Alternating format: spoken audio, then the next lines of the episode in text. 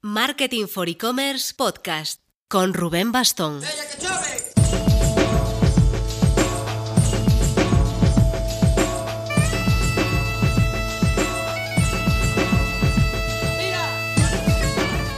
Hola marketers, hemos pasado los 50 programas, así que creo que tenemos ya la suficiente confianza para descubriros dos secretos. Una, soy gallego y además gaiteiro. Bueno, lo de gallego igual ya lo habíais notado, lo otro supongo que ya no tanto.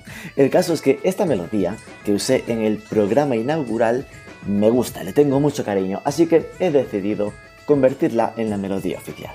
Creo que es una buena metáfora de este podcast. La gaita sería yo, las bases electrónicas que están en el fondo son la tecnología y los canteros que hay de fondo, esto ya sé que es más para nota que no conocéis la canción, sería el e-commerce.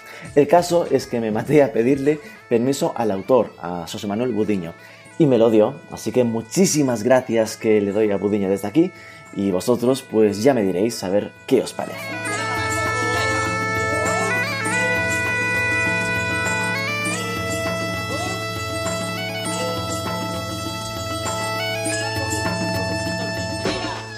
Os hablo esta vez desde Sitges, en Barcelona, en plena madrugada del jueves para el viernes del evento Digital One to One de Club e-commerce.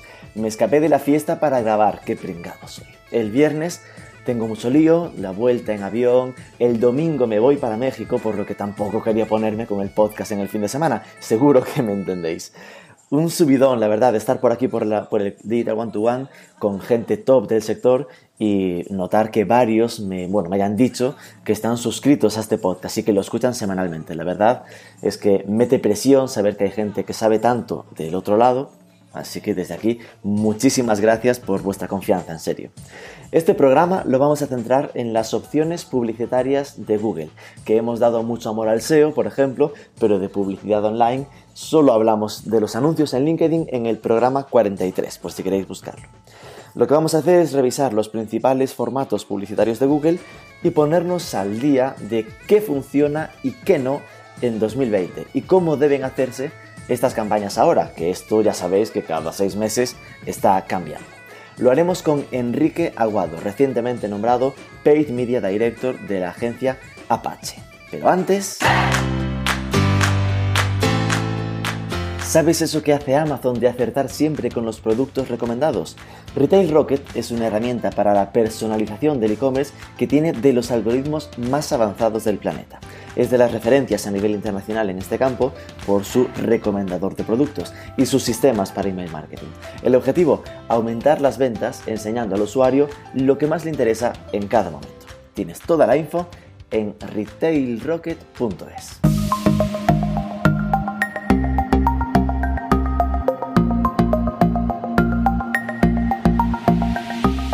Enrique Aguado, muy buenas. Buenas tardes. A ver, eh, llevas metido en el mundo de SEM desde 2010. ¿Qué fue lo que te atrajo de este, de este área del marketing digital? Bueno, yo vengo de, de la rama de informática, entonces esa parte friki de mí eh, pues le llama mucho la atención toda la, la, parte técnica de cualquier plataforma. Y cuando conocí por primera vez el, el entorno de Google, pues me llamaba muchísimo la atención ¿no? que, que, yo pudiera tocar ahí pujas y en tiempo real eh, pudieran aparecer mis anuncios y poder tener control absoluto de ello. Entonces ahí fue lo que empezó a llamarme la atención y empecé a investigar y a informarme más sobre ello. ¿Y cómo pasó de ser un, una afición extraña a convertirse en tu profesión? Pues tuve, tuve la, la oportunidad en mi primer trabajo, al, pasar los seis meses, porque yo ahí trabajaba como, como asistente de, informática, me dieron oportunidad de desarrollarme en, otro departamento dentro de la empresa que tenía Google AdWords, entonces no dudé en lanzarme a ello. Y hace pocos meses te acabas de incorporar uh, como Paid Media Director en Apache. ¿Cómo está siendo la adaptación? ¿Te, te están tratando bien? la verdad que sí, la verdad que tengo uno, unos grandes compañeros que han hecho muy fácil uh, la transición y, y, estoy encantado por aquí. ¿Qué es lo que te hizo moverte hacia, hacia Apache? ¿Qué te llamó la atención de esta agencia? Pues precisamente eh, esa parte eh, técnica que hablábamos al principio, ¿no? Eh, yo creo que, que que todo departamento de paid media ¿no? debe ir muy de la mano de data y estar en una empresa donde sean capaces de desarrollar tecnología propia. ¿no? Entonces yo creo que en esto Apache tiene un potencial tremendo y hay mucho por, por hacer aquí, ya que no, no todas las agencias tienen, tienen desarrollo de tecnología propio y aquí en Apache lo tenemos. ¿Tú a día de hoy también tocas código a nivel de desarrollo? ¿Simplemente eres gestor o director de, de en plan, te centras en la herramienta de Google, digamos? Sí, yo, yo mm, soy el, director del departamento de Paid Media. Eh, ya no pico a día de hoy como, como picaba hace años, pero sí que en mis ratos libres, como dentro, incluso dentro de la plataforma de Google AdWords hay una parte de scripts, esa parte la sigo trasteando. Pues vamos al asunto. Nuestra idea con este programa es hacer un rastreo de todas, bueno, si llegamos, o algunas, las más importantes por lo menos, eh, las opciones que tiene Google Ads y hacer un update sobre todo, porque claro, obviamente casi todo el mundo va a saber los fundamentales, los básicos de Google Ads, pero también hacer un repaso de qué ha cambiado últimamente en ese punto de estamos en 2020, eh, vamos a, ponernos al día. Eh, por empezar suave en toda esta introducción al mundo Google Ads, ¿cuál dirías que es a día de hoy tu acción favorita de Google? Pues habiendo vivido ¿no? estos 10 años eh, cambios de todo tipo, hasta cambios de nombre, cambio de interfaz, yo creo que lo que más me llama la atención a día de hoy no es la, gran capacidad de segmentación que tiene la plataforma. Cada vez es más profundo.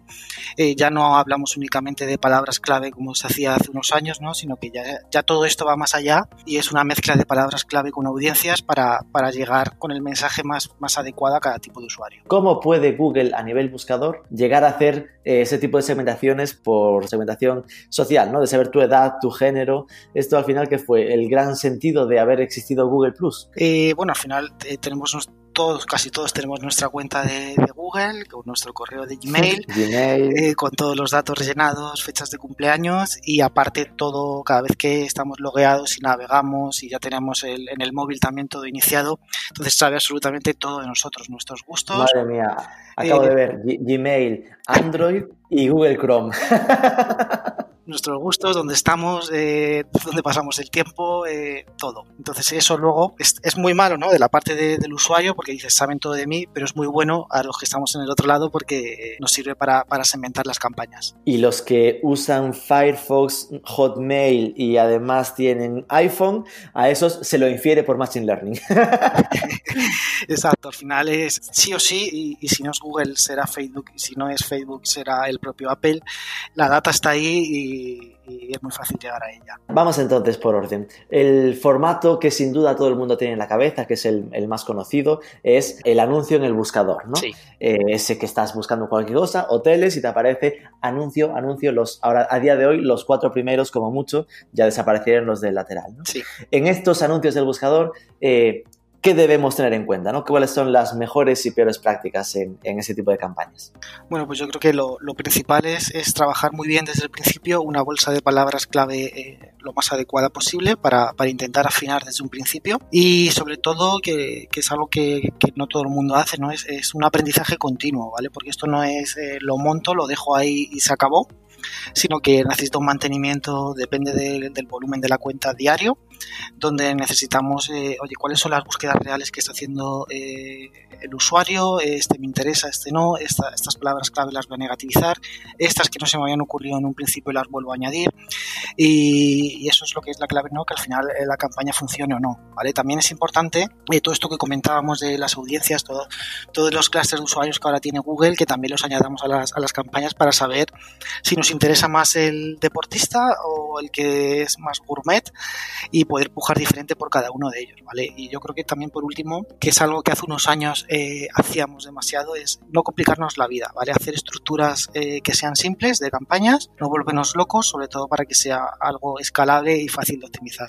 Es decir, que a día de hoy tú puedes cruzar la puja por palabra clave con un dato de audiencia, ¿no? es decir, de a quien busque hoteles, por seguir con el ejemplo tonto que se me ocurrió al principio, si es del clúster gourmet, me interesa más que si es del clúster deportista, por ejemplo. Por ejemplo, sí. O si es un viajero frecuente, que también es una de las audiencias que tiene Google. Eh, bastante segmentada, eh, pues igual por este usuario me interesa pujar más o mostrarle un mensaje más agresivo de que es un usuario familiar y igual está planeando las vacaciones del verano y aún le queda mucho por decidirse. Si eres un hotel que no quiere niños, pues niegas a los que tienen hijos pequeños. Por ejemplo. Vale, vale. Y después en, en, esos propios anuncios cada vez hay más opciones, ¿no? En plan que eso que inicialmente en sus tiempos era un pequeño texto, cada vez es un texto posiblemente más largo, con los teléfonos, es como que cada vez se va siendo más complejo. Eso es, hace unos años pues teníamos muy poquito espacio para, para, comunicar lo que queríamos comunicar, era un quebradero de cabeza tremendo, pero a día de hoy cada, cada año van ampliando el anuncio, eh, la parte SEO va bajando hacia abajo, ya no solo el anuncio en sí, sino lo que se llaman extensiones de anuncio, que es lo que tú comentas, ¿vale? Aparece el teléfono, te aparece la ubicación, si estás en el móvil te puede aparecer una aplicación si el cliente la tiene, se hace, se hace muy completo. A veces me genera ciertas dudas, el que existan todas estas opciones significa que haya que usarlas siempre. Me explico. Porque ahora te permite poner unos parrafazos bastante contundentes. Y claro, la gente enseguida que ve el hueco, si, eh, automáticamente quiere cubrirlo todo, ¿no? Sus tres titulares, sus cuatro huecos abajo. ¿Esto cuál es vuestra percepción como profesionales? ¿no? Es decir, es como una cosa es poder usarlos, pero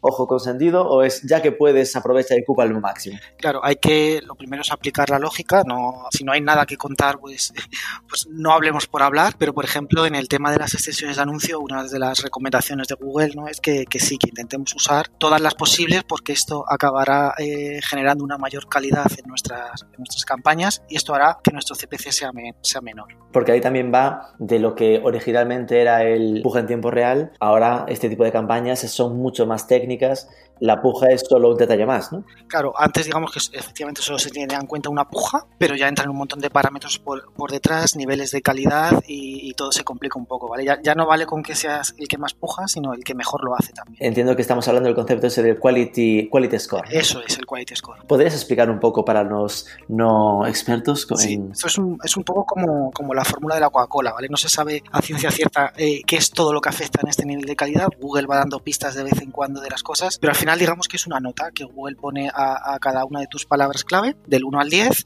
eh, en función de, pues eso, de la relevancia que tengas en tu anuncio, que tu landing sea, sea relevante para el usuario, se pueda navegar bien.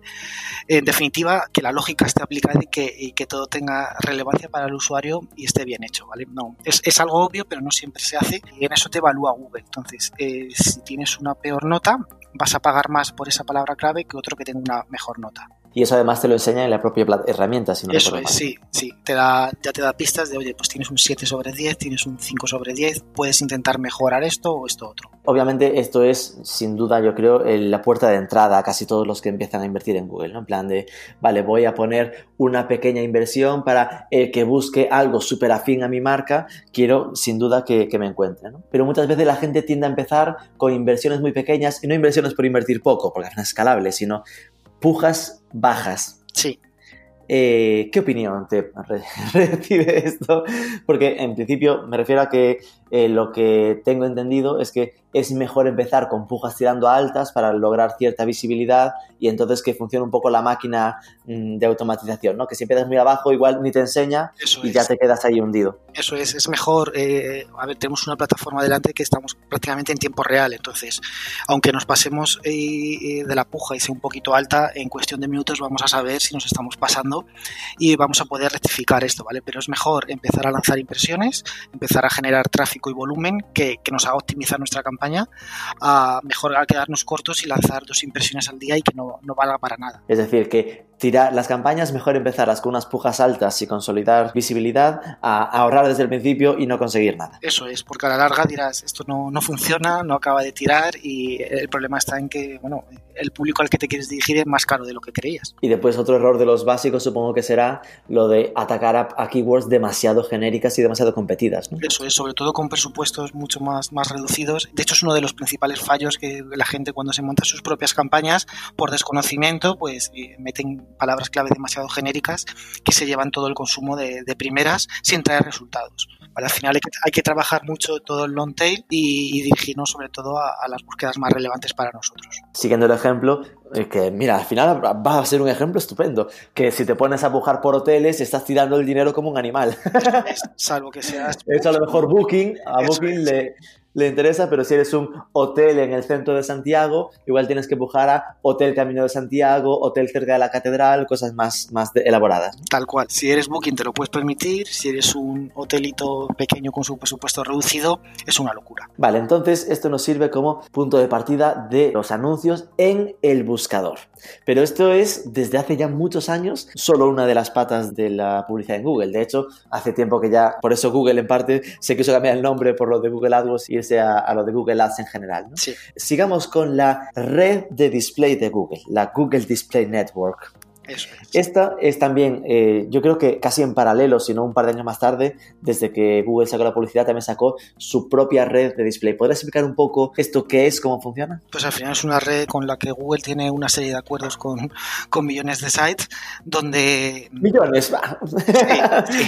De hecho, cada día entran nuevos y ahí, bueno, pues podemos permitir eh, igual en la parte de search, tenemos diferentes segmentaciones para dirigirnos a diferentes usuarios. Digamos que es un poco el, el principio de la compra programática, ¿no? Que hoy en día se conoce que está mucho más avanzado. Me hace tanta gracia cuando empezó a salir eh, la fama ¿no? de la compra programática. Lo, flipaba ya cuando presumían de llamarle eh, real time bidding. Claro, ya, ¿cómo, presumes, de llamarte puja en tiempo real cuando eso lleva 10 años funcionando ya con Google? Y la compra programática, en el fondo, tiene sentido en tanto en cuanto es alternativa a Google, porque Google ya lo hacía. Eso es. Es decir, compra programática es, vale, la forma de hacer lo que ya hacía Google, pero sin contar con Google. Es simplemente la... Así es. Entonces, ¿esto que lleva tanto tiempo ha seguido evolucionando o es un blogger de la vida que lo han dejado un poco descuidado? No, no, esto sigue, sigue evolucionando y mucho, ¿vale? Es cierto que es, es complicado de gestionar a nivel de de sitios fraudulentos, ¿vale? Porque muchas veces se lanzan campañas en display y de repente tienes eh, miles de impresiones,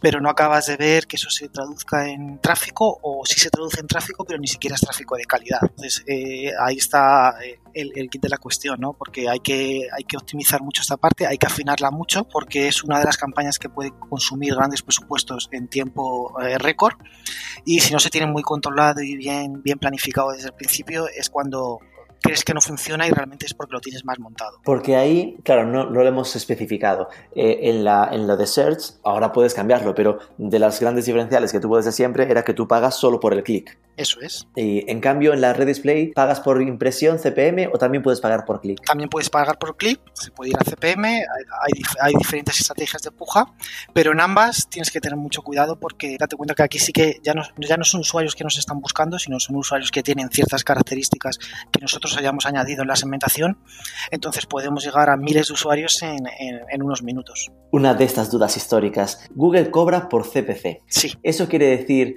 que si clicas dos veces en el anuncio te cobra dos veces?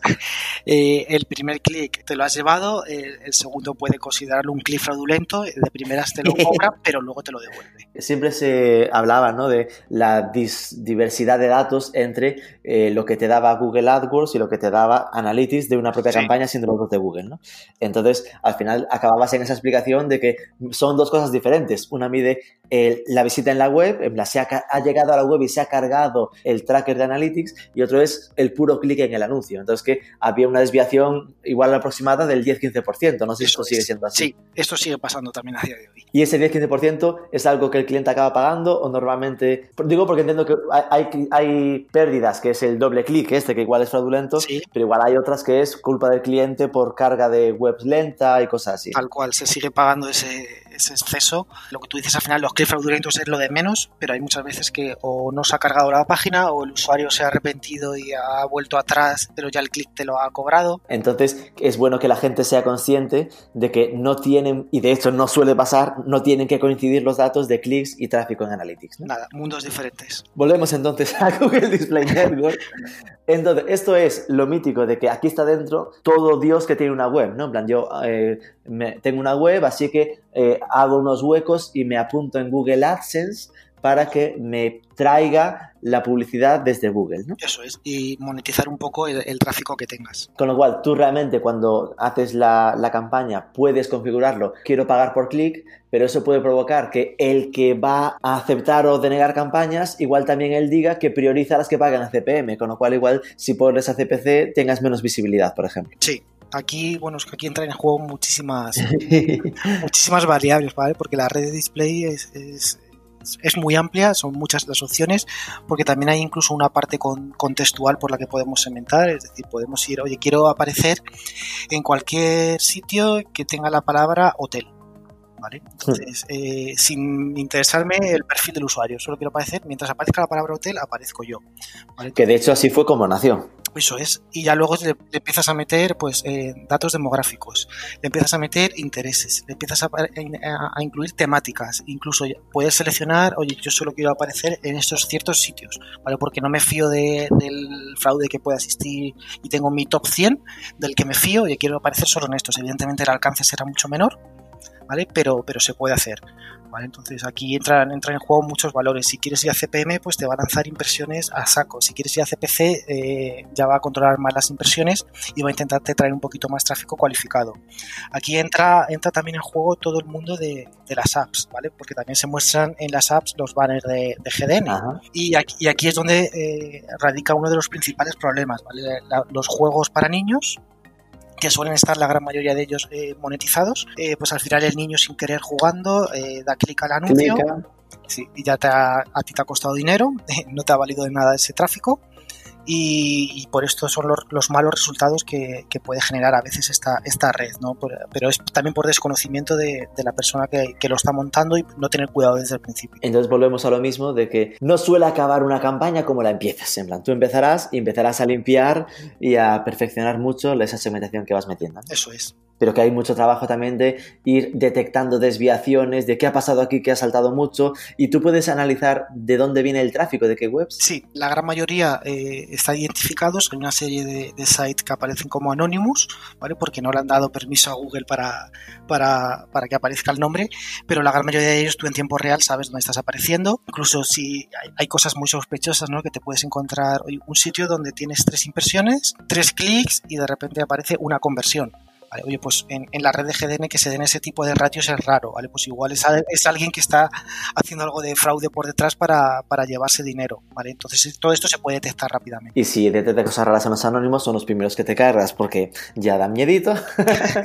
Eso es. Con lo cual, a día de hoy, esa segmentación que se hace en la, la red de display es casi parecida a lo que puedes hacer en redes sociales, ¿no? Estaba pensando, cuando me decías que se podía segmentar por intereses y tal, es como, sí, ¿sabes? hecho, como Facebook. De hecho, muchas veces eh, se pasan aprendizajes de un lado a otro, ¿no? Si en Facebook detectas que cierto público, cierto interés eh, te está yendo muy bien, oye, pues voy a aplicarlo en las redes de Google a ver si también me funciona ahí y viceversa. Con lo cual, diría que estamos, y hablo en plural, y es puro egoísmo, en plan, estaba yo muy equivocado cuando uno cree que al final, porque uno que pensaba que las redes sociales o el Facebook tenía una mejor potencial de segmentación que Google porque era eh, user-centric, ¿no? centrado en el usuario, en el dato real, y, Google era un poco en el dato agregado, en las cookies. Igual estaba un poco equivocado y tiene los datos personales igual que Facebook. Eso es, los tiene. Es cierto que ha tardado mucho más en explotar toda esta parte de audiencias, bajándola al detalle como la tiene bajada eh, Facebook, pero ya te digo que este año la ha impulsado mucho y está trabajando mucho. Después, lo que noto que pasa en la red de display es que cada vez más Google te está empujando un poco a lo de déjalo de mi mano, que ya yo me encargo. Y, claro, esto yo flipo. En plan, lo entiendo por su parte, porque al final Google en el fondo ha sido siempre un desintermediador, ¿no? En plan de, eh, hago esto para que no seamos necesarias, al final, que las agencias no sean necesarias y toda esta historia. Pero claro, eh, para quien lo compra, eso es súper peligroso, ¿no? Eso es, es, es, un terreno muy, muy, muy oscuro porque eh, todo este tipo de campañas, las denominadas SMART, bueno, es cierto que funcionan si se cumplen ciertos parámetros, ¿vale? Pero la gran mayoría de personas no desconocen esto y de primeras puedes lanzarlas y, sin ningún tipo de conocimiento. Todo esto cae en, un, en, un, en una caja negra, ¿no? Google al final te muestra muy poca información de estas campañas. Eh, realmente eh, pierdes todo el aprendizaje que sacas del resto de campañas manuales, ¿no? Porque eh, empiezas a... Como es solo, toma, piensa tú, pues claro. entonces al final, al no haberte tú decidido por nada, tampoco evalúas si eso te ha funcionado. Claro, ponme aquí un presupuesto, eh, un objetivo y ya me encargo yo de conseguírtelo, ¿no? Y, y, no te voy a dar mucho más a cambio, solo lo que quieres, ¿vale? Pero no, no sacas si, por ejemplo, el usuario deportista es mucho más afín a mi marca o me convierte mucho mejor que otro tipo de usuario, todo, todo este aprendizaje lo, lo, acabas perdiendo un poco. Aparte de, del detalle más obvio de que es estar poniendo un poco al zorro al cuidado de las gallinas. de que estás confiando en que optimice aquel que se va a beneficiar más cuanto peor lo haga. Eso es, tú, tú sí que puedes detectar si un sitio es fraudulento y, lo, y decides quitarlo de tu campaña manual, pero en este otro tipo de campaña no sabes qué hay detrás. Si estás, estás perdiendo dinero, igual el resultado podría ser mejor si quitaras ciertas cosas, porque como no tienes conocimiento de ello, no lo sabes. ¿Y esto también lo hacen en Search o está centrado solo en Display? Llegará, llegará seguro a porque está centrado en Display. Te hago un grupo de palabras clave yo, tú dame la URL y ya yo me lo monto. Tal cual, me introduce aquí la URL y ya se encargará él de generar las, las palabras clave. Está en, a, a, día de hoy está en display, está en toda la parte de, de, instalación de apps también se hace de esta forma y también han empezado en, en shopping. En las campañas de shopping también hay una parte de Smart Shopping. De que ahí también sí que te dicen lo de pon la URL y entonces como detecta el feed de producto claro, y tal, que él se encarga. Y yo ya me encargo. Joder, es que es tremendo, porque a ver, eh, se basa mucho en la confianza que genera Google al mercado, ¿no? De, eh, tienen esa confianza dada de suelen hacerlo bien, pero en el fondo es decirle, ellos podrían decidir estar subiendo las pujas de, de tres competidores, si los tres se lo dan Smart, para ellos es perfecto, claro. en vez de 25 me lo pongo en 46. Eso es. Madre mía. Y me has dado el pie para introducirnos en el maravilloso mundo de Google Shopping. Entonces, por, concluir lo de display. En la display, aunque tiene la palabra display y display significa publicidad gráfica, normalmente también se pueden meter los anuncios de texto de, de search, ¿no? ¿O esto cómo va?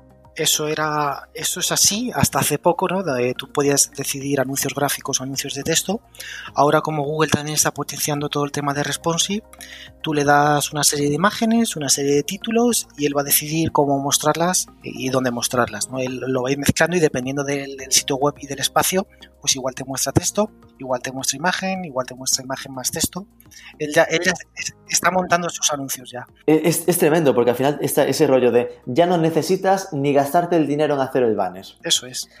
Tú ponme aquí el texto que puedes poner y cuatro o cinco fotos y ya yo lo voy montando, hago el testing A-B y voy viendo cómo, cómo encajarlo en cada sitio. Tal cual. Brutal. Es, la verdad es que es eso, son los cabrones porque lo hacen muy, muy bien. sí, da rabia. ¡Ah, oh, qué locura! Vale, entonces entramos en Google Shopping. Expliquemos al, a, a, a, la gente del pueblo qué es Google Shopping. Google Shopping son los anuncios de producto que nos aparecen también en el buscador y no solo en el buscador, ¿vale? Porque como hemos comentado antes, todas estas campañas de Smart Shopping también pueden aparecer dentro de la red de display, ¿vale? Al final son, son esos anuncios donde vemos, pues si estamos en una web de relojes, eh, empiezan a aparecer eh, diferentes modelos de reloj de esa marca o de esa web, ¿vale? Y es sí. decir, que yo tengo un e-commerce ¿no? Sí. Un, un e-commerce de relojes, por ahora seguir tu ejemplo y cambiamos un poco de sector.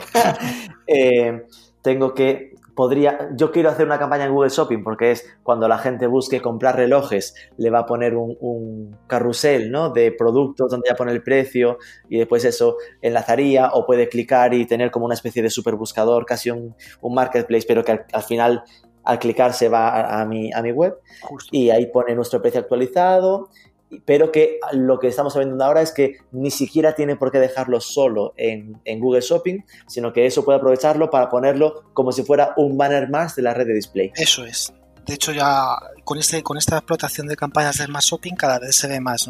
estos carruseles eh, en cualquier web en la que navegamos nos puede aparecer o bien a modo de que nos esté haciendo remarketing eh, o bien de, de prospecting de, de, primer tal, porque igual somos uno de los intereses que el anunciante ha seleccionado y nos aparece. ¿Y qué tal funciona Google Shopping? Funciona muy bien porque es muy visual, se puede comparar muy rápido también eh, a nivel de precios. Entonces, si tienes un buen precio y eres competitivo en el mercado y tienes una marca medio conocida, funciona muy bien si encima eres caro y no te conoce nadie, estás, estás perdido. Lo que te iba a preguntar, ¿no? Porque a, a, lo que acabas de decir puede interpretarse que como realmente te pone directamente con casi los mismos productos al lado de los otros, que acabas comprando por precio, pero no tiene por qué ser así, ¿no? Si tienes una buena marca, igual... Igual te prefieren por confianza. Claro, igual al lado no le conoce nadie y es 10 euros más baratos, pero oye, yo me voy a ir al, al que conozco.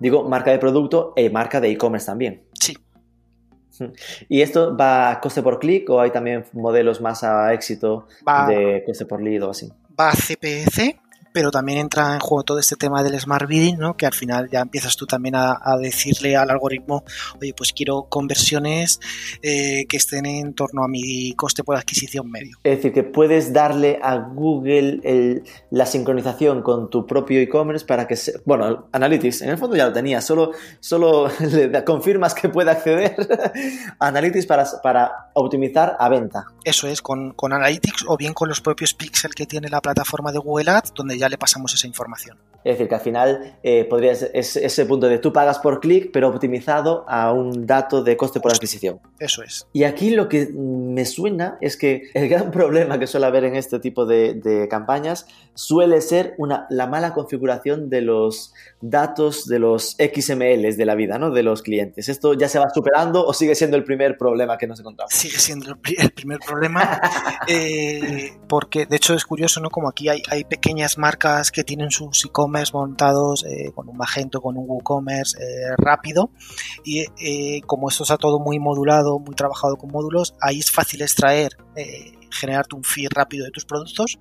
Lo malo son los, los e-commerce más grandes y más personalizados, donde suele ser un quebradero de cabeza rastrear la web para, descargarte y hacer un feed de, miles de productos, porque todo esto al final se alimenta de toda la información que tienes en la web entonces, si tienes unas fichas de producto que no tienen toda la información eh, necesaria, pues ahí ya estás, estás con tu primer error. Es decir, que al final sería un, va a tener más fácil meterse bien en Google Shopping un WordPress con WooCommerce que alguien que se ha hecho la web ad hoc y está todo tocado a mano y al final no han estado pensando cuando la hicieron en, este tipo de campañas. Eso es. Que al final, para, explicarnos un poco, que igual nos hemos pasado de vueltas, lo que enseña en Google va con precio dinámico. En plan, tiene que estar actualizado constantemente. Entonces, ese feed lo va actualizando automáticamente en función de lo que cambiamos en nuestra web. Por eso pide ese, ese enlazado de todo el producto que hay en la web.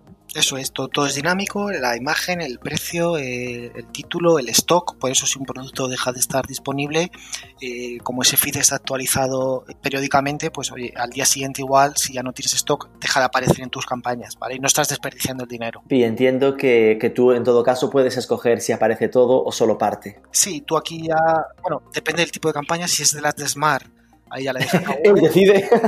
Eh, si es de las de toda la vida, eh, tú decides de, oye, pues yo solo quiero, si tengo una web que tiene relojes, pulseras y collares, yo solo quiero hacer una campaña de collares. O de collares de más de 50 euros. Ahí ya empiezas a personalizarlo tú. Pero en todo caso, ahí ah, igualmente la puja la sigues marcando tú. Tú puedes decir, para este tipo de campaña estoy dispuesto a pagar tanto euro por clic o tanto euro por clic optimizado a tanto coste por adquisición. Eso es decir, sigues siendo tú el que marque. Sigues teniendo tú el control. Google Shopping superado. Ah, esta en el fondo es de las más sencillas, igual soy muy atrevido, pero de las más sencillas por aquello de que es prácticamente no tienes que hacer banner tampoco, ¿no? En plan, solo escoger el producto. Aquí la complejidad es el fit. Si el fit te lo dan bien desde un principio, pues todo, todo se hace bastante fácil. Porque a nivel segmentación también puedes hacer cosas o lo normal es también dejarlo a... Aquí también puedes segmentar, depende también de, la inversión, ¿vale? Si tienes una inversión reducida, pues igual sí que te interesa eh, segmentar a, cierto tipo de usuario. Si tienes una inversión más amplia, pues... Porque igualmente el Google, el Google, Shopping en el fondo no deja de ser como Google AdWords, ¿no? Es decir, le darías ese keywords claves que te interesa aquí no, para que aparezca el producto. Aquí no trabajas con keywords eh, porque las keywords te las, digamos que te las detecta él automáticamente de tu feed, ¿vale? Por eso la importancia de que el feed esté muy bien hecho, muy bien preparado también a nivel SEO, porque va a coger toda esa información de ahí, de las fichas de producto, de, toda la información que haya en el feed. Eh, lo que sí que puedes hacer es negativizar. Entonces sí que eh, volvemos a entrar en lo, en lo de antes, ¿no? Hay que revisar periódicamente eh, por qué términos de búsqueda está apareciendo en nuestras campañas, porque igual... si, tengo, si tengo un reloj de 350 euros, no quiero aparecer a quien busque relojes baratos. Eso es. Y siguiente producto, el remarketing. El remarketing que todo el mundo menos Google llama retargeting. Explícanos un poco qué es esto para que lo entienda la gente. Pues al final esto sí que lo hemos sufrido todos, ¿no? Es eh, ese, banner que nos persigue hasta el fin, hasta que compramos o contratamos el servicio que, hemos visitado anteriormente. O hasta que nos instalamos el adblocker para que no nos aparezca más. esto igual hay mucha gente que no lo sabe, en plan que el remarketing también se hace con Google. Claro, al final acabas teniendo esa sensación de que lo hace todo Google. ¿Se supone que eh, es la mejor herramienta de remarketing Google o en ese sentido hay alguna mejor posicionada para hacer este tipo de acción? No es que sea la mejor, es cierto que tiene una gran cobertura, ¿no? porque al final eh, remarketing es parte de, su red de display, ¿vale? Pero es un error eh, solo hacer remarketing con Google, ¿vale? Porque Google llega también hasta donde llega. Por ejemplo, algo que, que le salió mal ¿no? y que no, no ha conseguido meterse en ellos, redes sociales bien sea un Facebook, bien sea un Pinterest, bien sea un Twitter. También, hay, también se puede hacer campañas de remarketing en todas estas plataformas, ¿vale? Entonces yo creo que hay que hacer una estrategia combinada. Es decir, que al final sería un... No deberías olvidarte de que habrá gente que no solo esté buscando en Google o navegando por webs que tengan Google AdSense o que pueda haber webs que también es cierto que a lo mejor tengan el hueco de Google AdSense más abajo y no el súper destacado. O gente que, lo que tú comentabas, ¿no? Pues eh, tienen ad blockers por todos los lados, pero resulta que el único sitio donde puedes llegar a impactarles por ahora es en Instagram. Pues Porque es móvil y ahí se jode que no se lo esquiva.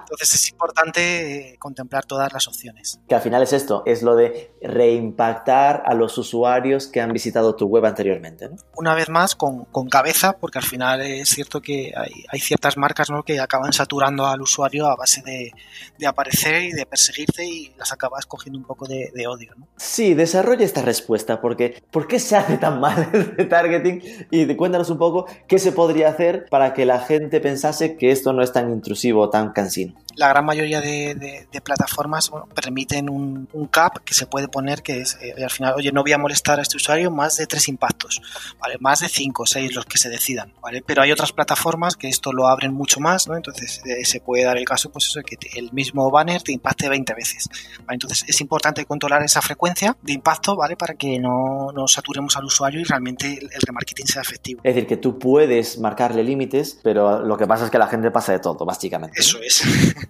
Hay muchos que piensan, oye, pues mira, cuanto más vean mi banner, pues más reconocimiento voy a tener, pero a veces causas el efecto contrario. O al menos si vas a hacerlo, sé un poco creativo, ¿no? En plan, cambia la, ¿sabes? Me has enseñado ese reloj de 350 euros, que a la decimoquinta vez no lo he comprado. Píllalo y a lo mejor sigue impactándome con tu marca, pero enséñame pulseras o otro producto. Sí, o ofréceme si después de 10 días no te he comprado, dame un descuento a ver si en esta caigo. Que, que, hay que intentar usar el remarketing mejor de lo que se usa habitualmente. Que supongo que en Apache lo haréis sin ningún problema, claro. Lo hacemos. No, a ver, que yo creo que en el fondo esto es un, un, problema muchas veces más de cliente que de agencia, ¿no? Es decir, que el cliente es el que marca la pauta de no, no, por mis cojones, quiero enseñarlo todo lo que pueda. Eso es. Bueno, siguiente. Eh, YouTube, que la gente igual a veces está perdida en este asunto, pero para publicitarte en YouTube también tienes que pasar por el aro de la plataforma de Google Ads, ¿no? Eso es otro más que se suma al carro. Cuéntanos un poco cuáles son los formatos que, están disponibles en YouTube. Vale, aquí tenemos diferentes tipos de formatos. De hecho, últimamente eh, también Google ¿no? está, está impulsando formatos que están mucho más orientados a, convertir. ¿vale? Son, suelen aparecer en los vídeos. Te aparece el típico banner o, vídeo previo a, lo que quieres ver. Y justo cuando acaba te aparece un botón para, ir directamente a la web y te lo dejan todo muy fácil. ¿vale? Pero eh, realmente lo que, lo que más eh, se consume, lo que más funciona y lo que más se trabaja eh, son los formatos de, vídeo de toda la vida, donde está, que, también lo hemos sufrido todos, ¿no? Queremos eh, ver un vídeo de YouTube, no lo podemos saltar los primeros cinco segundos, nos aparece el vídeo, ese es el formato que más se consume. Luego hay otro formato que, al final YouTube no deja de ser un buscador. Cuando realizas una búsqueda, pues aparecen vídeos sugeridos, ¿vale? Pues en toda esa parte también se puede hacer un anuncio. Anuncios, tanto promocionar tu propio vídeo para que te lo sugiera, como tener un banner en ese buscador, digamos, ¿no? Eso es, si eh, anuncias tu, producto para luego llevar ese, usuario a tu web. Aquí tengo entendido que el, pago es a coste por visualización, ¿no? Eso es. ¿Y qué es el TrueView exactamente? Al final, eh, coste por visualización y en esto Google sí que lo tiene un poquito mejor montado que Facebook, ¿vale? Porque Facebook considera visualización a partir de 3 segundos, ¿vale? Pero en YouTube sería a partir de 30 o lo que dure el vídeo si, es menos de 30, ¿vale? Entonces, es cierto que, que se consiguen bastante, bastante tráfico, se puede conseguir eh, usuarios de calidad, pero eh, mucha gente dice, YouTube no me funciona.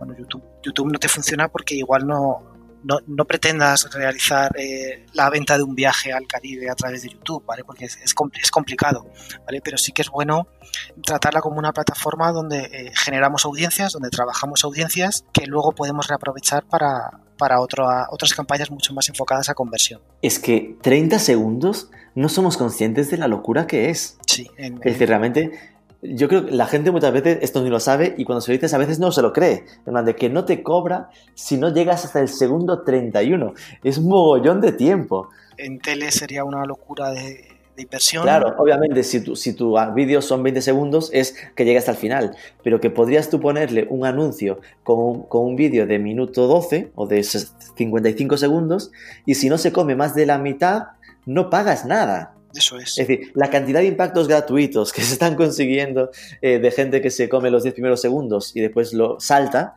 eh, es, es, increíble. A mí me flipa eh, ese dato de Google, ¿sabes? De lo generoso que, que es YouTube en esta parte. Y al final es un, la verdad que el coste por visualización suele ser muy, muy, muy barato. Hablamos de, de céntimos. Y, aquí la clave es, reaprovechar todas esas visualizaciones que se generan, eh, como podemos guardarlas en, listas, bien sea de hoy usuarios que han visto el 75% de mi anuncio. Pues Qué bueno. intentar usar eh, esos usuarios para luego hacer una campaña, por ejemplo, en la red de display con esa lista de usuarios. Oh, qué chulo. Es decir, eh, soy consciente de que en YouTube la gente no está para comprarme el viaje, está para ver el vídeo del Rubius o de, o de Auronplay. Y, pero lo que hago es, quien se haya comido el total o el 75% del anuncio, lo, lo, guardo en una audiencia para después reimpactarlo en otra y hacer lookalikes, si queremos, en, en display. Eso es. ¿El concepto de lookalikes también existe en display? Eh, también existe en, en, todo el tema de audiencias de Google, se pueden crear similares de, de prácticamente eh, cualquier audiencia que por si le suena chino a alguien, es lo de que te hace como una estimación automatizada de usuarios parecidos a los que les hayas dado. En plan de, pues mira, de estos 1500 tíos que les acabo de decir que se han visto el 75% del anuncio, pues hago una aproximación de gente para que tenga costumbres y gustos parecidos a estos. Eso es, suele funcionar muy bien y la verdad que es, es muy potente. Pues este uso que acabas de dar me parece súper, súper útil. Me, me, lo, me, lo, guardo. Porque al final es entender que en, en, YouTube es la tele, es decir, es el sitio donde la gente está viendo vídeos a la carta constantemente sí. y, y, que entonces lo usas como la tele. En muchos casos es simplemente para generar notoriedad eh, en el mismo objetivo que, que harías un anuncio en televisión. ¿no? Sí es cierto que tiene otros formatos un poco más, más performanceros, ¿no? más orientados al resultado, pero mi, mi percepción es que eso no tira demasiado. ¿no? no, no acaba de... O sea, funciona mejor que un anuncio de vídeo de, de, los de toda la vida, pero sigue muy lejos de, de los resultados de, otros, de otras tipologías de campaña dentro de Google.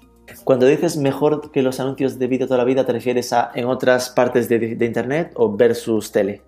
Eh, versus, bueno, cu casi cualquier otro vídeo, ¿vale? Porque eh, igual te puedes encontrar, pues eso, eh, realizas una campaña de 5.000, 6.000 euros y, oye, veo que solo he tenido una conversión, ¿vale?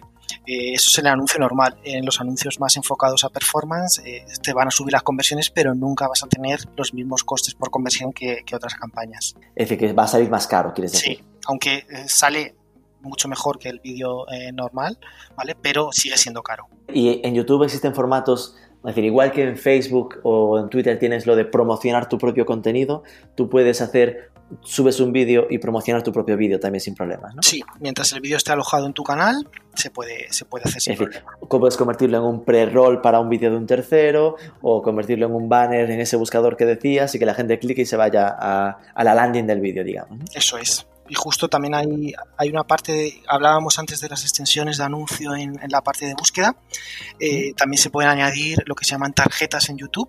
En, en los anuncios, sí. entonces también puedes jugar un poco con el usuario y decirle, eh, oye, si te interesa o quieres seguir conociendo la historia, eh, mira la siguiente tarjeta. ¿vale? Y juegas tarjetas, tarjetas de pago.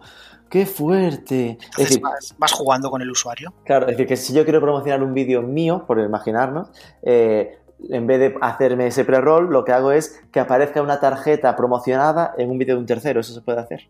No, tiene que ser tuyo. Oh. Puedes, oh. puedes, empezar. puedes empezar con un primer vídeo contando una pequeña historia, oye, si quieres conocer el resto y, que, y, y ya generas la inquietud en el usuario. ¿Nos queda algún formato dentro de Google que no hayamos mencionado?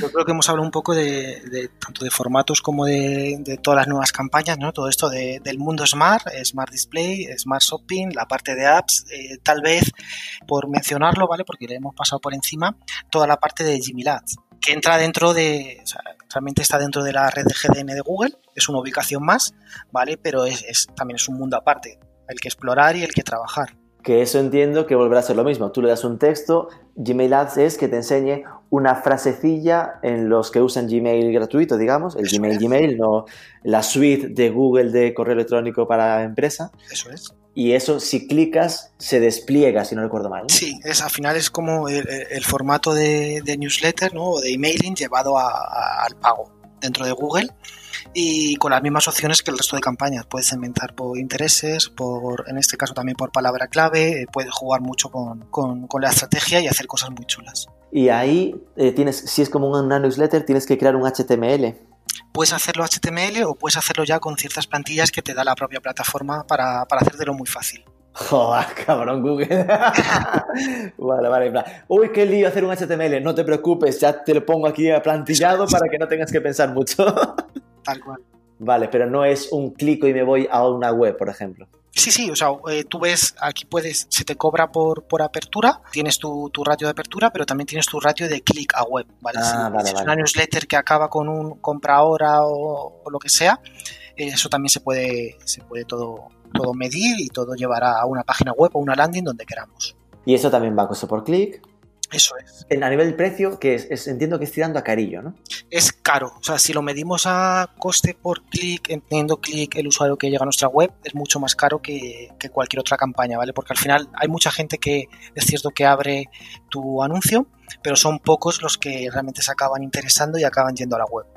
Lo bueno Sí. es que los que hacen todo ese proceso, pues sí es cierto que es un usuario bastante cualificado, ¿no? Porque se ha leído tu anuncio, ha decidido ir a la web, es, es cualificado pero caro. Claro, es decir, que al final vuelve a ser algo que no lo está buscando, con lo cual estamos generando más el discovery, el conocimiento de marca, y que si alguien, si alguien de ahí clica, pues tiene que gustarle mucho porque no estaba predispuesto a priori para ello. Eso es. Vale, entonces eh, lo que único que nos habría quedado sería Gmail Ads. Lo demás, todo contemplado. A, a nivel de eh, qué ha pasado en estos últimos meses, entonces lo, lo principal sería esto que estamos comentando de meterle el apellido Smart a todo, ¿no? Sí, todo, volver todo inteligente, tanto las campañas como las propias estrategias y todo el tema de conocido ahora como Smart Bidding, eh, ha ido por ahí. Smart Bidding vuelve a ser lo de déjame que lo hago yo a Google, Es- ¿no? Sí, no, no toda la campaña, pero sí por lo menos déjame que yo ponga los, los CPCs, eso es. Es decir, Puede ser un déjame que lo haga yo todo y punto, llave en mano, o un eh, segmenta, pero al menos la pasta déjame que la ponga yo. eso es, buen resumen. Joder, pero qué fuerte, porque al final lo que es el, el- el hacer bien su propio marketing, porque le llamas smart y te quedas como, debe ser lo bueno. Sí, claro. Cuando en el fondo es como, es listo él, claro, tonto soy yo si le dejo. Luego también... Pero entiendo que al final esto en el día a día, supongo que en el fondo sí que lo estáis probando, a lo mejor para, para campañas que sean de poca, de poco, poca inversión o lo que sea. nosotros lo probamos todo por, por- porque tenemos que hacerlo y por saber realmente si esto funciona, si no funciona, si lo podemos proponer a clientes y si merece la pena. Al final, el- realmente esto cuando, cuando realmente funciona es cuando el algoritmo, eh, o sea, realmente sí que son campañas inteligentes, pero si se hacen con lógica, ¿vale? El algoritmo tiene que tener mucha información, eh, muchos clics, mucho tráfico, muchas conversiones para realmente lanzar las campañas a quien las tiene que lanzar. ¿vale? Si las hacemos con una cuenta o un cliente que tenga eh, muy poquito tráfico o 50 euros al mes de inversión, pues se hace muy complicado que realmente sea smart. Con lo cual es justo al contrario de lo que pensaba, ¿no? Es decir, es más fácil poner en Smart el que tenga una millonada, en plan 5.000 euros al mes, Eso porque es. ahí sí que realmente la máquina, el machine learning puede funcionar bien, que el que ponga muy poca pasta, que al final no va a tener datos suficientes para optimizarse. justo. Lo que hablábamos antes de que compra programática, tal y como lo entendemos, es como todo lo demás a, lo que no es Google. ¿no? Pero en cambio Google sí que se ha ido metiendo también en herramientas de compra programática. ¿no? Sí, tiene todo su, su Google Marketing Platform, que era lo que antes se conocía como Double Click, que lo cambió también de nombre, y ahí es donde se realiza toda la, compra programática. Lo que pasa es que no, no todo anunciante tiene las posibilidades de, de poder acceder a ello, entonces se quedarían un poco con la programática cutre, entre comillas, que sería eh, Google Display Network. Porque para usar esa eh, Google Marketing Platform es de pago. Sí, aquí ya sí que pagas eh, costes tecnológicos, ya la- las Ajá. herramientas dejan de ser 100% gratuitas, entonces ya, ya es una barrera de entrada para muchos anunciantes. Y la diferencia para entenderlo entre hacer, usar la cutre, que es la Google Display Network, o la, de, o la de pago, la de programática de verdad, que es la Google Marketing Platform, ¿qué se diferencias habría? Eh, bueno, al final puedes hacer una, una, compra mucho más, una compra de medios mucho más detallada, mucho más segmentada, con muchas más posibilidades a nivel audiencia. Ya empiezas a jugar con ad servers, eh, se complica un poco el juego. Digamos que yo creo que para la, la gran mayoría de, de, usuarios de a pie sí que les vale con las gratuitas, pero ciertas grandes marcas ya necesitan ir un pasito más allá. ¿Vosotros en cuál trabajáis más? Pues aquí ya sí que vamos un poco a, a lo que el cliente quiera o lo que el cliente pueda permitirse a niveles de inversión. Ah, vale, por aquello de, mira, por, por nosotros vamos a la grande, pero hay que pagar, entiendo que será un coste por cada clic o lo que sea, ¿no? Eh, sí, depende de hay algunos que van a porcentaje sobre la inversión, hay otros que van a un coste de un CPM añadido a cada impresión, entonces varía un poco. Obviamente los grandes, los que invertirán 10.000 euros al mes, eh, lo prueban todo y de todo sacan beneficio, ¿no? Pero si alguien esté pensando en darse esos primeros pasitos y tiene poco presupuesto, eh, ¿qué recomendaciones básicas le darías? Con, empezar con muchísima cabeza. Eh, eh, cuidado con todo el tema de ajustes automáticos, todo esto que hemos hablado de Smart Bidding, de, de, de, primeras dejarle a Google decidirlo todo, pues igual resulta que esos 100 euros que teníamos para inversión se consumen muy rápido y no nos han traído ningún resultado y es porque tal vez no lo hemos hecho adecuadamente, ¿vale? Entonces, muy importante antes de lanzar cualquier campaña es asegurarnos de que somos capaces de medirlo todo bien, de, ver, oye, dónde va a acabar este tráfico que estoy generando, de qué acciones va a realizar. Eso es importante medirlo todo para realmente luego saber si la campaña ha tenido éxito o no. Y empezar muy poco a poco con un presupuesto controlado. Eh, no olvidemos que esto es en tiempo real, entonces para subir presupuestos o para bajar pujas siempre hay tiempo. Entonces vamos a ir poco a poco, incrementando el presupuesto poco a poco según vayamos viendo lo que los resultados son adecuados a lo que nosotros queremos. Y lo que hemos dicho, hemos repetido todo el rato, ¿no? Eh, esto no es montarlo y me olvido y al mes que viene entro a ver qué tal está, sino que necesita un, un, seguimiento. Otra, otra cosa que se suele comentar es lo de que a día de hoy Google está como un poco masificado, ¿no? Porque al final es el que más tiempo lleva, el que todo el mundo interpreta como el principal y que esto hace que sea probablemente más caro que otros, ¿no? Por ejemplo, me viene a la mente el, el Kit, el equipo Facebook Instagram. Entre, entre Google Ads y esas plataformas estilo Facebook Instagram, ¿cuál crees que es la mejor? Eh, no eres muy imparcial, pero a ver qué opinas. Todo depende, ¿no? Al final, cuál es el objetivo que hay detrás para el cliente. Eh, a niveles de CPC eh, suelen ser muy diferentes. Eh, de hecho, incluso el propio Facebook, Instagram, con ciertos intereses también está súper competido. Entonces yo creo que al final aquí la, la clave es combinarlos. Google no deja de ser el canal convertido por excelencia, donde todo el mundo va a buscar exactamente lo que necesita, pero eh, debemos combinarlos con otros canales eh, porque las marcas no, no, se dan a conocer solas y al final una compra programática o unas redes sociales pues eh, van a hacer que los usuarios te vean por primera vez. Igual dentro de una semana, de días, de 15 días, te van a ir a buscar a Google. Por eso es importante estar en ambos sitios, cubrirlo todo y hacer una estrategia combinada. Y ya por finalizar, en la parte dolorosa más dura de la entrevista, ¿cuáles crees que serán las grandes evoluciones de, Google hacia 2020? Bueno, pues yo creo que al final está consiguiendo ¿no? que, que, nosotros dejemos de tocar las pujas manuales, eh, pero tampoco creo que nos quiera quitar del mapa porque donde creo que podemos aportar con la, la, experiencia de los años y demás es a nivel estratégico, ¿vale? Oye, qué tipos de campañas son las que hay que montar, cómo se deberían de montar y es hacia ahí hacia donde vamos nosotros, ¿vale? A olvidarnos más de si tengo que pujar 0.15 o 0.17, que sí. para eso sí que probablemente un algoritmo lo haga mucho mejor que nosotros, Ajá. pero eh, todavía le quedan unos años ¿no? a los algoritmos para poder pensar como pensamos nosotros a nivel estratégico y, y aún nos queda recorrido ahí. Vale, con lo cual sería un ir asumiendo que lo más probable es que sí que se vaya confiando cada vez más en esta parte smart de, de, las campañas de Google, simplemente estar garantizando que haya una mente pensante detrás que lo, que lo planifique y que lo revise, ¿no? Eso es. Igual en 10 años eh, estamos hablando de otra cosa, pero por ahora... Eh, la, la... que ya no hay una mente pensante que revise nada. Eso es, pero por ahora las mentes eh, necesitan estar ahí detrás. Simplemente para finalizar, eh, ¿alguna persona que me recomiendes para atracarlo con una entrevista como esta? Pues mira, yo he tenido la oportunidad de conocer en Apache al brand manager de, de, Joselito, que es José, José Gómez, y yo creo que puede ser muy interesante de, de, que os cuente de cómo se ha llegado a internacionalizar esta marca y cómo se está haciendo cada vez más, más conocida a nivel, a nivel... Joselito, el jamón Joselito. Eso es. Bueno, bueno, eh, será muy sabrosa esa entrevista. Os animo a que le invitéis. Ok, pues nada, me lo apunto. Muchísimas gracias, Enrique, ha sido un placer. Nada, gracias a vosotros.